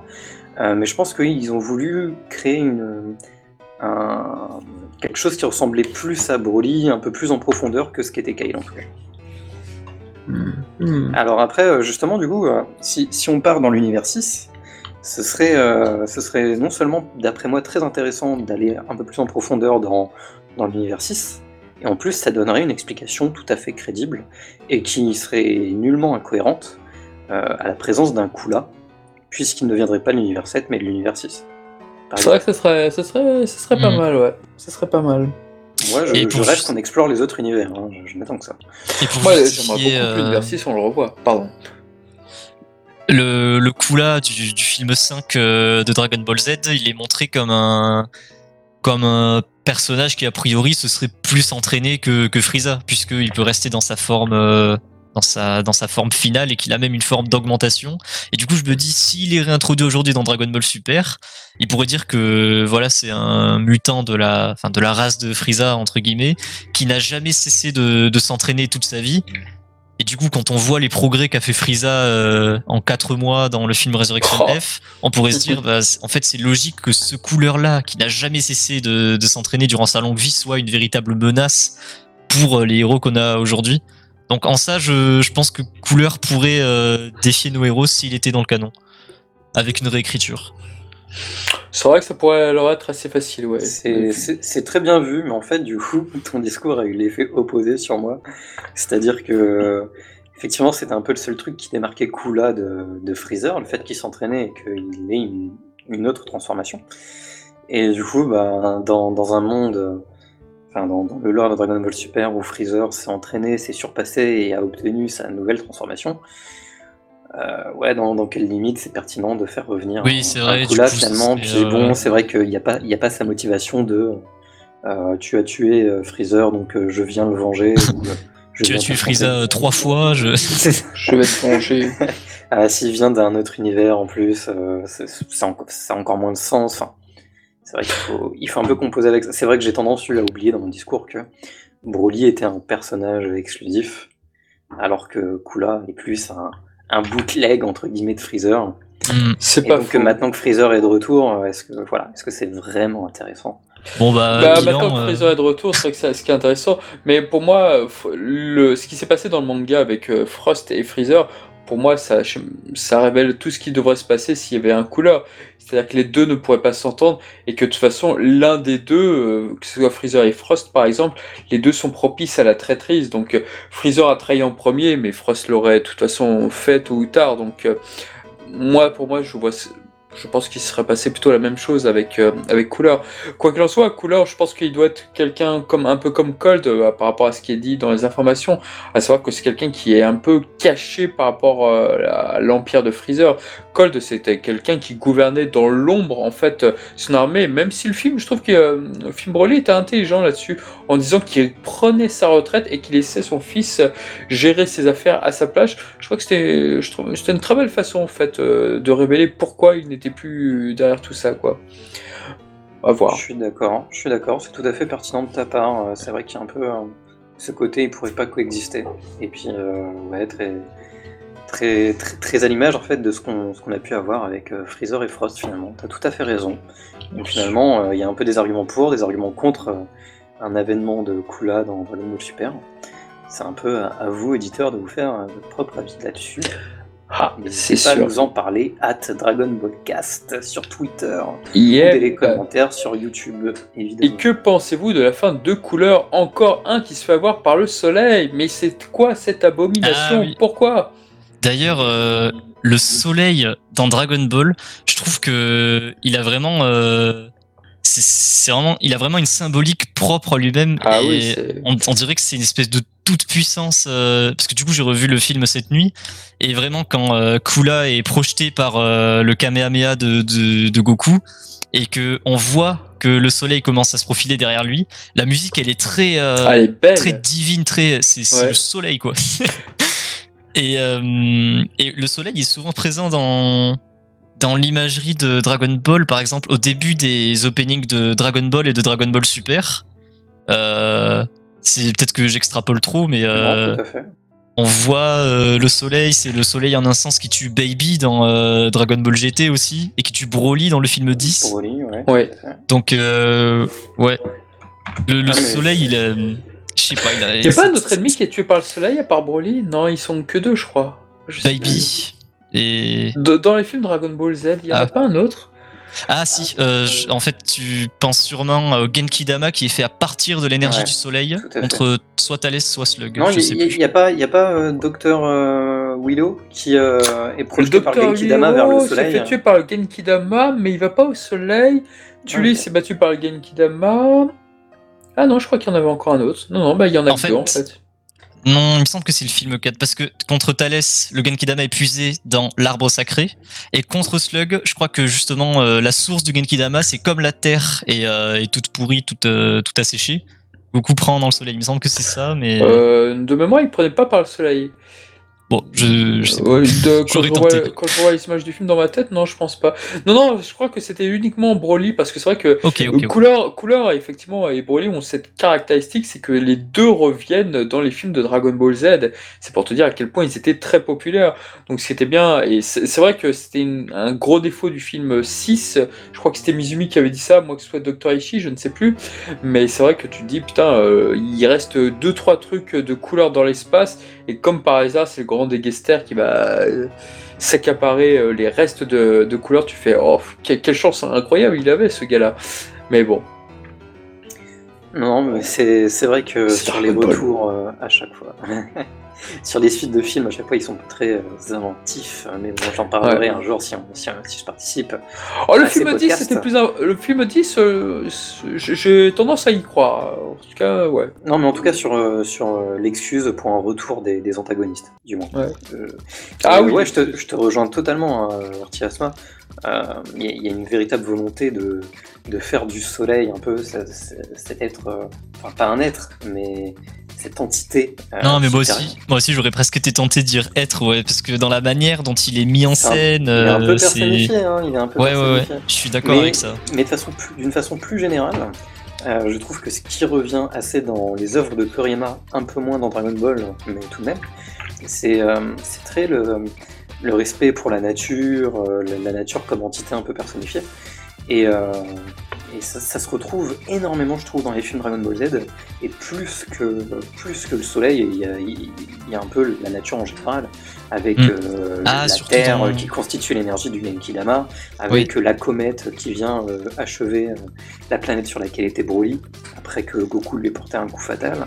Et, là, tu, tu, parles de, de la nature, c'est très pertinent avec le film 5, puisque il y a quand Goku est KO euh, dans la grotte et qu'il attend les Senzu, euh, ils sont avec des animaux. Et euh, on dirait que les animaux de la forêt veillent sur Goku. Ça m'avait pas mal marqué. euh, C'est la. Bible. Ah, c'est- Ce film C'est est très totalement la Bible. Donc là, Ouais, le soleil, On l'a dit plusieurs fois, décidément. L'arbre de ouais. Noé, bientôt. Eh oui.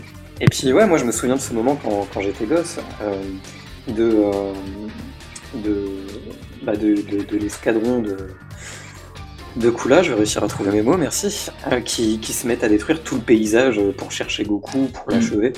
Et euh, c'est c'est une image très forte un peu. Ah oui. comme- Devant, où, euh, finalement, euh, finalement, ils essayent de détruire la nature, et puis bah, c'est juste retour des choses que Kula euh, se, se fasse. C'est ça, Et- devant le regard impuissant de, de Gohan, euh, il y a ce ça. plan où euh, on est derrière lui, ils sont en train de dévaster la forêt à grands coups de Kikoa et que ils même, sont euh, même, impuissants. même le film, euh, Et même le film de souligne bien, Tulès, d'ailleurs, un truc. Même le c'est- film de Tulès, hein, première scène, c'est euh, la forêt qui est embrasée. Alors ils utilisent les Dragon Ouais. Ball pour la C'était remettre très écolo euh, ces premiers films. oui, il y a un euh. message Très très écolo écologique. Ouais, c'est vrai, écologique.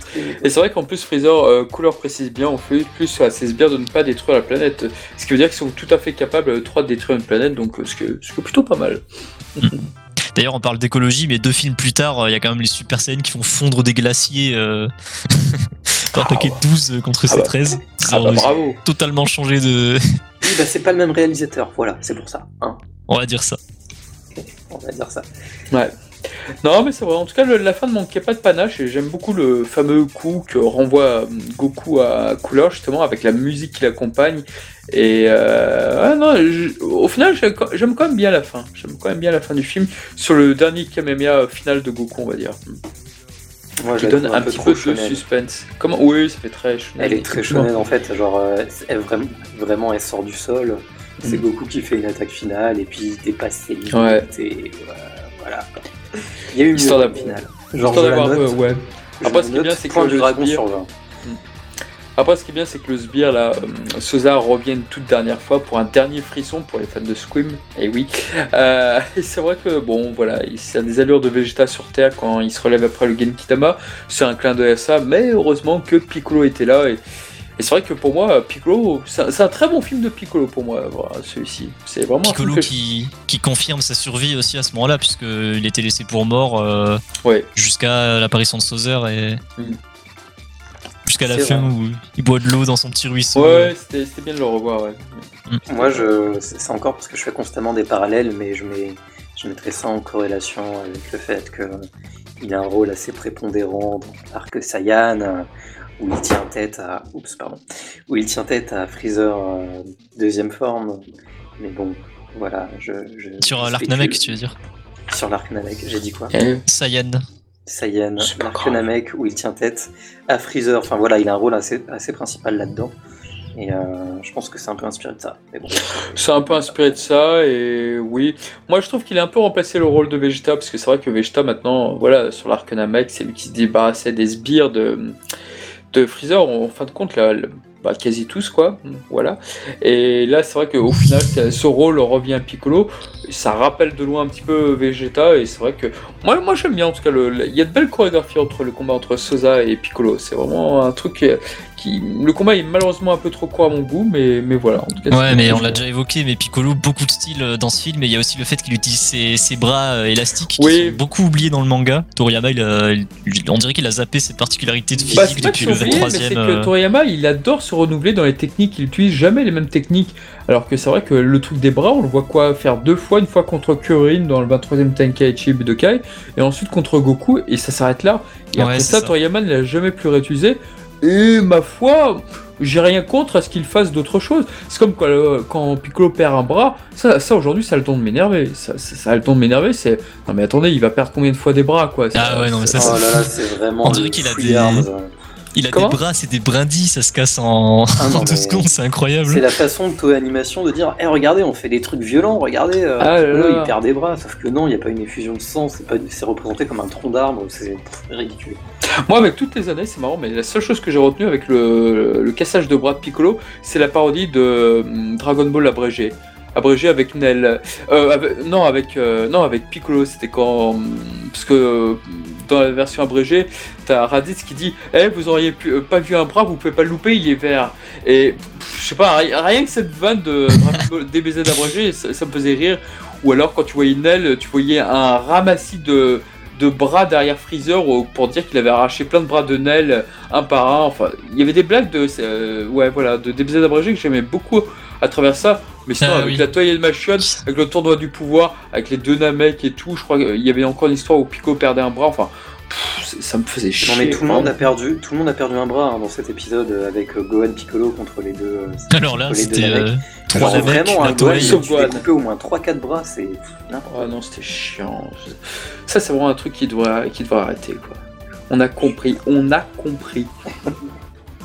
Mais on s'égare. Oui, nous nous s'égare égarons, enfin pas tant, pas tant que ça, puisqu'on parle de Piccolo. Mais, mais oui.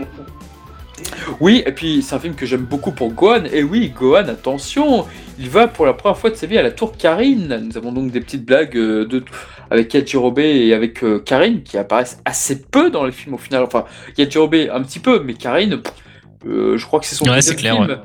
C'est son deuxième film. Le premier c'était le troisième film de Dragon Ball. Et euh, oui, je crois que c'est le seul film de Dragon Ball où il apparaît. Dans Dragon Ball 7, je parle. Donc euh, oui, bon, c'était une petite scène, bon, qui m'a pas vraiment in- inspiré dans le film, mais bon, voilà. D'ailleurs, que- euh, Oui, vas-y, je t'en prie. Non, pardon, ça me vas-y.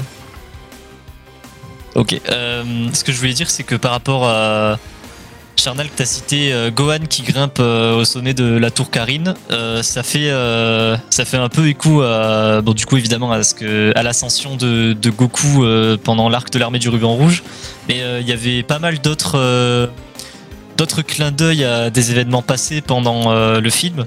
Euh, J'ai remarqué hier, par exemple, euh, quand Gohan coupe les bûches de bois pour le camping pour les donner à Krillin. Voilà, ah oui, c'est vraiment un clin d'œil au premier épisode, oui, ça c'est clair. Oui. Et on a aussi le poisson que Goku pêche. Bon, c'est un peu le design standard des poissons d'un Dragon Ball, mais il a, il a la même tronche que le poisson pêché par Goku dans le premier épisode. Et on a aussi euh, le ptéranodon qui kidnappait Bulma dans l'épisode 1, qui, euh, qui surprend euh, Naze euh, quand il s'apprêtait à Ouais, rejoindre. euh, oui, exactement, c'est celui du, du premier épisode aussi, pareil. Mais de rien, t'as quelques petits clins d'œil bien sortis comme ça à Dragon Ball, bien joué. Ouais, ça m'a un peu surpris. C'est bien vu, bien vu.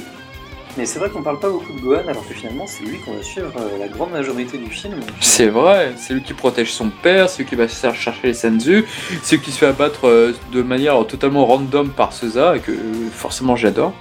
Donc, Pourquoi il est pas là, euh, Shonen Gohan C'était Ah. c'était un peu pour lui. euh. Alors que, alors que, alors que j'aime beaucoup ce que fait Kururin face à Sosa. Et attention, Sosa utilise une technique qui sera bien plus tard utilisée par Vegito. Oh oh, Vegito. Et Moi, puis à par. La. Black et Zamasu, ouais, c'est Voilà. ça. Ouais. Mais Sauzer, euh, précurseur euh, d'une technique très populaire pour des personnages très stylés et très populaires. Oui, enfin après la lame de ki de, de Zama, ça sort de nulle part. hein. C'est vraiment un gimmick. euh, je, je vois pas ce que ça va faire avec les Kaioshin en fait. Ouais, c'est une espèce d'attaque signature de. Parce Ah, qu'il il y a déjà à vraiment Sosa, besoin de. donc euh, hein, euh, allez chercher Ouais. ailleurs. que- Oui, c'est vrai, ouais, je vois ce que tu veux dire. Mais du coup, on peut jeter la pierre à Végéto en premier pour avoir utilisé ça. C'est différent, la lame est plus grande. Oui, c'est vous plaît, monsieur. Et toc. C'est vrai. Non, mais c'est vrai, c'est vrai que je pense que la lame doit y avoir un côté divin. Mais je pense que la lame dans, pour Zamatsu, c'était le côté faucheur, le côté dieu de la, dieu de la mort, un, petit, un, un truc comme ça, je pense qu'ils ont voulu faire. C'est possible en effet. Ils ont voulu retranscrire ça, C'est poussé après avec, euh, avec la faux euh, de Goku Black un peu plus tard qui rappelle un peu euh, l'imagerie euh, du Shinigami. Donc euh, Mm. c'est c'est possible en effet, c'est possible.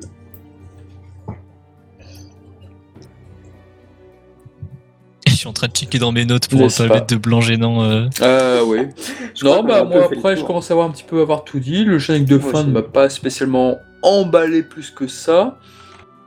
De même, un peu déçu parce que des fois ils font des génériques bien sympas, mais bon, celui-là, très, très classique avec des images du film qui défilent.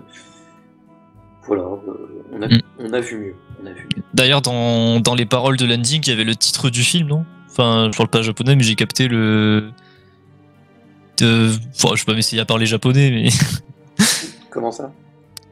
Euh, le landing euh, de, de ce film il a été créé spécialement pour, euh, pour ce film-là. Ah oui, comme chacun des endings, tout à fait, oui. Ah, bah, bien ma grotte. La honte. Mais ça arrive, ça arrive. Très bien. Et bien voilà, c'est sur un ending euh, euh, pas terrible que nous finissons ce Ouais. podcast, du coup. Eh ben, en moi, je vais a sur une pas- dernière anecdote, une dernière Ah. anecdote euh, sur ce film, c'est que contrairement à beaucoup d'autres films, celui-ci, lorsqu'on regarde le Daisenshu qu'a- qu'adore Sam, eh bien, il est noté dans la chronologie Dragon Ball, dans les Daisenshu, à la- à l'instar du premier film aussi de Dragon Mm. Ball Z avec Harry Jr. Donc voilà, donc euh, Je déteste les Daseishu. Eh, voilà, voilà, bah, vous pouvez encore mieux le dire parce que Garlic Junior et le film de couleur, et je crois même dessus de Tapion, il y a des dates précises sur, euh, sur ces films, donc du coup, ce qui pourrait sous-entendre que dans l'animé, ces films pourraient voilà, être placés dans la chronologie. Et rappelons que couleur d'ailleurs apparaît, vient d'un très court caméo dans Dragon Ball GT. Et dans le Est-ce- film euh, 12.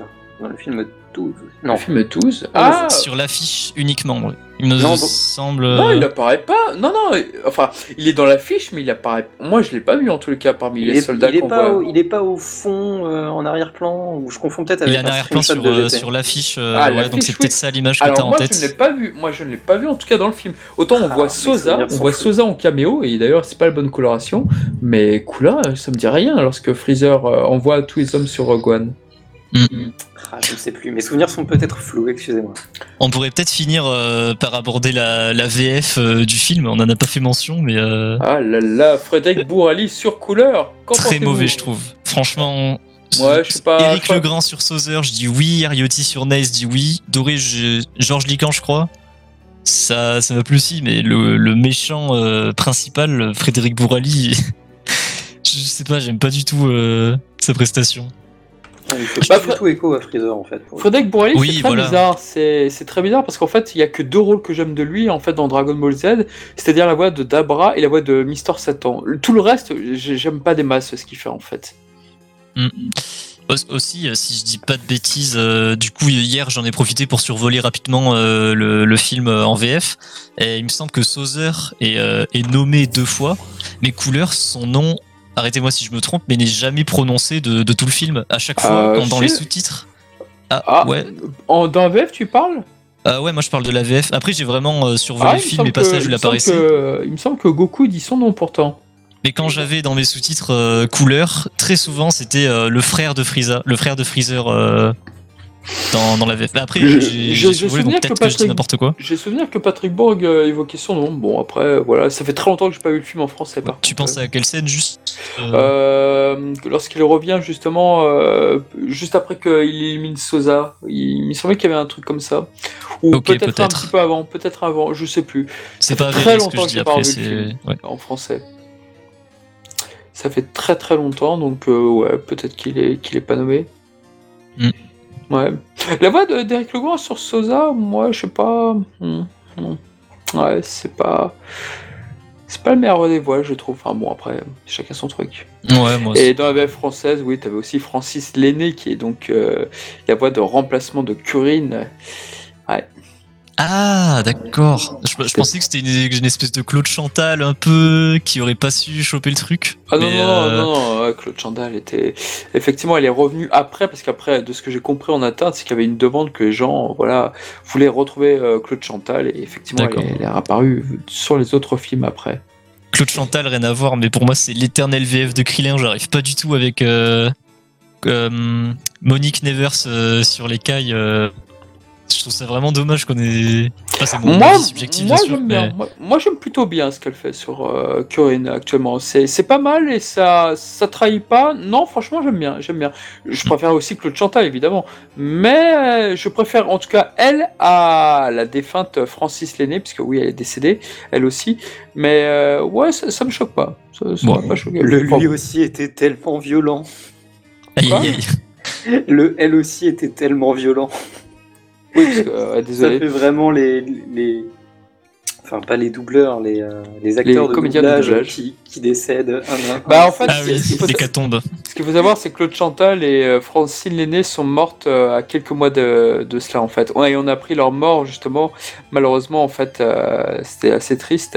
Euh, on l'a appris en même temps, en fait. Parce que Claude Chantal, euh, c'est un de ses, une de ses proches de sa famille qui l'a révélé sur Internet. Sinon, elle était décédée depuis quoi 4-5 mois, en réalité. Je- Et même chose pour Francis Lenné. Donc, ils avaient ce point commun, c'est qu'on l'a su bien après. Eh bien, mes condoléances. Ouais. C'est assez triste. Non, non, Francine a eu de très- années 90. Ouais, elle a eu de très très bons rôles et d'ailleurs pour les fans de Yu Hakusho du dessin animé, je sais pas s'il y en a, mais voilà, c'était la voix de Botan dans la version française. Voilà, donc euh, bon, si vous arrivez à regarder la ve- Yu Hakusho en animé, bah sachez que voilà. Ah, Ouais. il- ah, il pas juste, réagi. euh, Ah, il a pas réagi, ça, moi, je suis déçu. Et non, Ah. j'allais, je n'allais pas relever quand même. tout Ah, il est ton- différent ton de mépris sur l'anime Yu Yu Hakusho. ouais. Ah là là, le manga est tellement meilleur. Euh, mais bref, ceci est une autre histoire. Bon, bah en tout cas, voilà pour ce, ce film 5. Donc euh, voilà, au prochain podcast, euh, on ne sait pas encore sur quoi ça sera, mais forcément Mm. sur le film, un jour ou l'autre, bah, on abordera la suite qui, pour moi, est nettement meilleure. De même. Pas pour moi. Bah, c'est bah, c'est vrai que ce film-là, ce que j'aime beaucoup, par contre, c'est les sbires de couleur. Pour moi, c'est le point fort.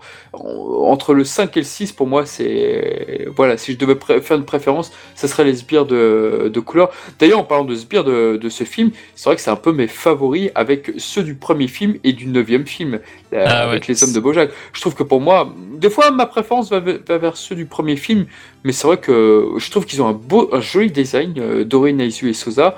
Et ouais, franchement, ils ont, ils ont de la gueule. Ils ont, ils ont quelque chose. Je suis d'accord, ils sont bien exploités. Enfin, leurs particularités sur leur design sont assez bien exploitées en plus.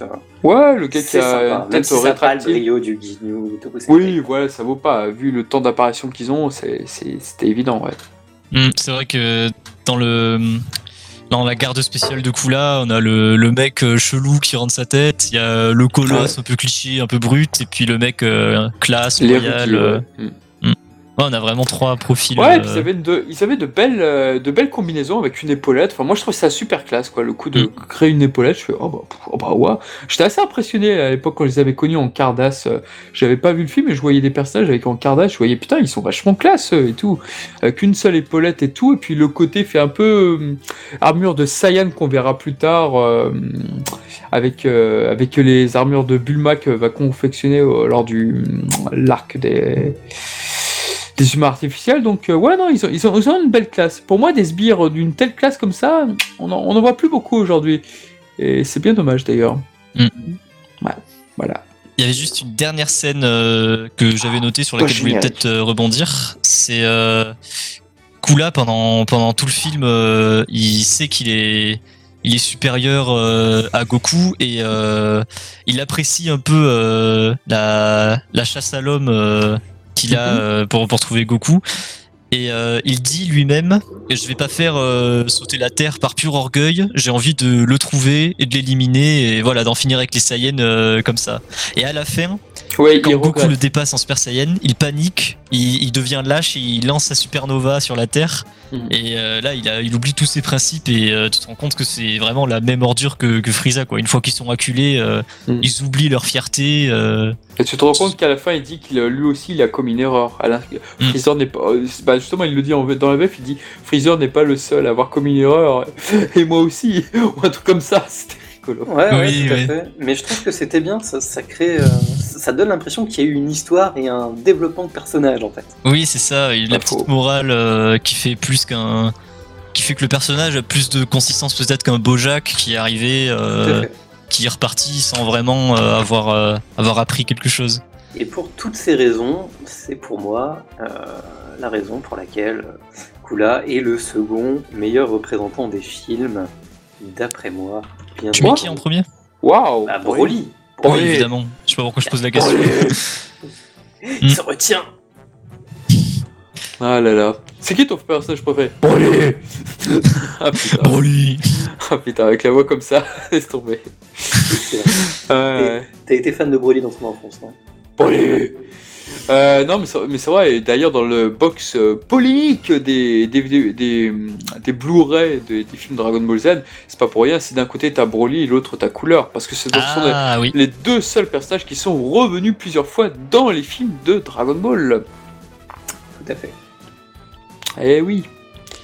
Ouais, ouais, ouais. Bah écoutez, en tout cas, pour euh, Couleur ou Kula ou Kura pour les anciens et les boomers comme moi, parce que oui, euh, à la cour de récréation, euh, tous les, on disait tous Kura. Pourquoi? Parce que c'est ce que les magazines de jeux vidéo disaient sur ce personnage qui s'appelait Kura. Donc nous, forcément, on y croyait. Voilà. Cette anecdote. Bah moi je suis né après Super Dragon Ball Heroes, alors je vois pas. euh, Voilà, Non, je rigole. je suis un boomer. Euh, voilà, merci, je me sens vieux. Bah écoutez, en tout cas, je pense qu'on a tout dit sur ce film. On peut peut-être conclure. Donc euh, vous, par exemple, si vous deviez noter une, euh, mettre une note, ça serait quoi sur ce film, par exemple? Une note. Euh... Ouais, je sais pas, j'aime pas trop euh, noter, mais comme j'ai dit au début du podcast, euh, moi je le mettrais dans, dans, ma, dans ma moitié supérieure euh, des, des films de Dragon Ball Z. Je trouve que il a pas mal de qualités pour se démarquer, notamment pour euh, la tension qui plane, le côté chasse à l'homme, le, le coup là, on l'a évoqué à la fin, qui, qui vraiment a appris quelque chose, a eu un minimum de développement dans le film. Donc pour moi, c'est ouais, c'est un film assez, respectable qui, qui doit avoir une position assez haute. Je vois. Euh, moi, de mon côté, euh, de même, j'aime pas trop noter. Mais si je devais le noter en rapport avec tout ce que j'ai dit, ça va forcément s'accompagner d'un petit commentaire. Je pense que je lui mettrais peut-être 6 sur 10. mais Ah, c'est- c'est beaucoup plus que ce que je pensais, tiens. Euh, ouais, mais pff, je dis 6 sur 10, mais je suis vraiment généreux. C'est vraiment pas un film que je- que j'ai envie euh, spontanément de revoir, notamment pour, comme je le disais, son ambiance extrêmement lourde, où euh, il, ne, il ne contraste jamais par des scènes plus légères, contrairement à ce qu'ils ont pu faire dans certains films suivants, comme Broly, qui a des scènes un peu slice of life, Remboursé. comme, euh, comme Mm. Ou Tapion, qui, euh, qui, mêlent, qui, qui- qui mêlent parfaitement les deux ambiances, je trouve. Et du coup, ouais, film très lourd. Euh, beaucoup de repompes sur euh, l'arc euh, Freezer. Donc pas spécialement d'intérêt à ne regarder que si vous êtes vraiment fan de Dragon Ball. Ouais, Euh, c'est vrai. Je, conse- je conseille bien plus euh, le film suivant, qui a des Pareil. inspirations SF euh, que, que je trouve moi plus attirantes. Alors euh, voilà, après euh, à chacun de composer, c'est aussi moi qui ne suis pas réceptif à cette ambiance qui peut plaire. Eh ben, paradoxalement, je mettrais la, la même note que toi. Je pense, je peux pas mettre 7, enfin 7 peut-être si pour Sosa, pour les sbires que j'aime beaucoup, j'ai beaucoup d'affection pour eux, mais c'est pas un film que j'ai beaucoup revu, bizarrement. C'est pas, a, priori, moi, comme j'ai dit tout à l'heure, ma scène peut-être préférée, ma scène euh, uppercut coup de poing, c'est quand Piccolo débarque. C'est une scène tellement jubilatoire, c'est une scène que j'aime tellement revoir, mais malheureusement, sur la durée, c'est un film que j'aime beaucoup mieux le- que le Docteur Huero, par exemple. Ça, ça, c'est clair et net. C'est un film que j'aime beaucoup plus, je pense, que le film 4. Je pense que les films 2 et 4 sont les films que j'aime le moins aujourd'hui de Dragon Ball, ceux que j'aime Ouais, le moins même. revoir. Et pourtant, le film 4, je trouve qu'il a une sacrée ambiance et il y a des choses que j'aime beaucoup revoir dans le film 4. Ouais, je sais pas. Mais en tout cas, c'est oui, c'est parmi les films que j'aime malheureusement le moins. Je trouve que la suite est nettement supérieure. Le combat avec Goku Super Saiyan contre Metal Cooler est d'anthologie. Enfin, il y a des scènes euh, vraiment très punchy qui est vraiment. Alors que quand je regarde le- l'enchaînement en Super Saiyan de Goku face à Cooler, bah, ça me fait pas grand chose en fait. Et, et en plus de me rappeler beaucoup trop en fait. euh, oui, le c'est du manga. réchauffé. C'est Donc euh, du suis coup, voilà. Mais pourtant, il y a de belles choses. Et Dragon Ball, il y avait quelqu'un qui avait découvert ça il y a pas longtemps sur Twitter, Dragon Ball, il trouvait qu'il y avait beaucoup d'orgueil, d'ironie et tout, ce qui est très, évidemment vrai. Et c'est vrai que dans ce film, c'est béni d'ironie. Par exemple, Sosa qui aurait pu euh, anéantir et ne jamais créer ainsi donc euh, la, la fameuse fièvre Dragon Ball. Bah voilà, c'est Couleur qui l'en empêche de détruire. Et à la fin, ça se termine là-dessus pour te dire qu'il a commis une erreur. Donc voilà, c'est une ironie, c'est une sorte de boucle. Il y a beaucoup d'ironie dans Dragon Ball ne serait-ce que celle qui commet les mêmes erreurs que Trunks et Vegeta, puisque voilà, il énerve Gohan, puisqu'ensuite, voilà, il devient trop musclé. Enfin, il y a toutes sortes de formes d'ironie dans Dragon Ball, c'est aussi Il y a une des aussi pourquoi j'adore. euh, euh, Dra- Il y, a, Comment il y a aussi Goku qui dit que la deuxième forme du Super Saiyan euh, n'est pas du tout optimale et qui après l'utilise euh, avec l'Ultra Instinct. Euh, enfin, Oui, pour aller beaucoup plus loin dans ce cas, mais oui. Je sais pas s'il allait chercher là. C'était juste un taunt. C'était Ouais. juste un taunt euh, du chapitre 60 où Goku utilise de la puissance. euh, Ouais, c'est vrai. enfin. Mais ce n'est pas le même Goku que nous aimons, monsieur. ce n'est pas- c'est un autre. Boomer. Exactement. Bon, enfin voilà, en tout cas, c'est un film que, quand même, malgré tout, voilà, j'ai une petite attention, une petite pensée pour lui. Mais voilà, il figure pas dans, dans le haut du panier, malheureusement. Mais c'est comme un film que je pense que je vais revoir dans quelques jours, parce que ce podcast m'en a bien donné envie. Voilà. Très bien. Et ben, pour sur ces bonnes paroles, messieurs, on se dit à très bientôt pour un prochain podcast de DBC, Dragon Ball Cast, appelé comme vous voulez. Et à bientôt À bientôt.